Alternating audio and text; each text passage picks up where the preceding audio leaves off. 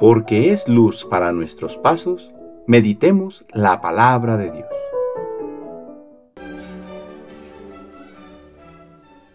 Del Santo Evangelio según San Juan capítulo 14 versículos del 15 al 21. En aquel tiempo Jesús dijo a sus discípulos, Si me aman, cumplirán mis mandamientos.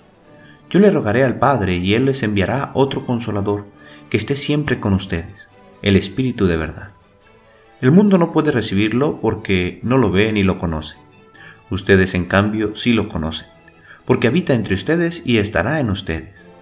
No los dejaré desamparados, sino que volveré a ustedes. Dentro de poco el mundo no me verá más, pero ustedes sí me verán, porque yo permanezco vivo y ustedes también vivirán.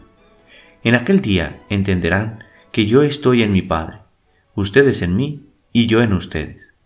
El que acepta mis mandamientos y los cumple, ese me ama. Al que me ama a mí, lo amará mi Padre. Yo también lo amaré y me manifestaré a él. Palabra del Señor.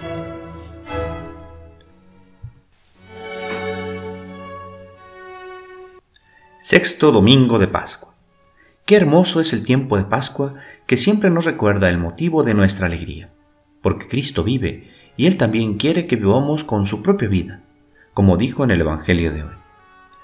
Mismo contexto que el domingo pasado.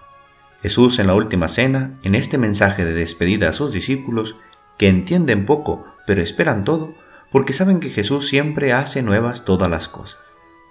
Jesús alienta el corazón de sus discípulos, diciendo que irá al Padre, que ya no lo verán, pero no los dejará, porque el Espíritu Santo vendrá a sus corazones. Así nos anuncia ya el misterio de la ascensión, a los cuarenta días y la gran fiesta de Pentecostés a los 50. En la segunda lectura, San Pedro nos invita a dar razón de nuestra esperanza.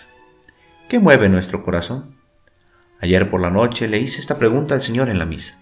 Cuando escuché las lecturas y la homilía, sentí que Jesús me decía, yo, soy yo, quien mueve tu corazón para hacer lo que estás haciendo. Porque a veces parece que las cosas son muy difíciles, porque dejar la comodidad, el egoísmo, no es fácil porque dar la vida como la dio Jesús no es fácil. Necesitamos razones que nos muevan y solo esto es Jesús.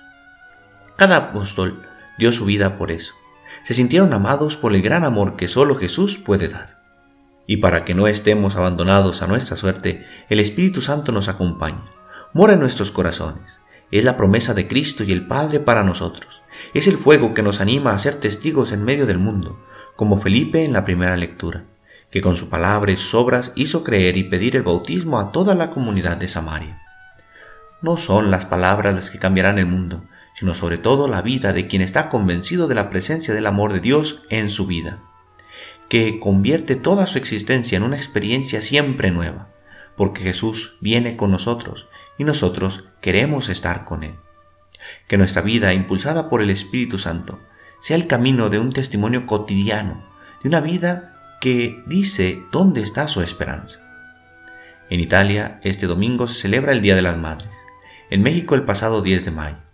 Por ello roguemos a Jesús para que cada madre sea imagen del amor divino, y a través de ellas cada hijo pueda descubrir a Dios, que nos ama con un amor más grande que cualquier otro amor.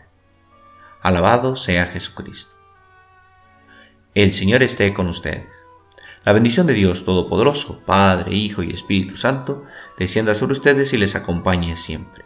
Feliz domingo.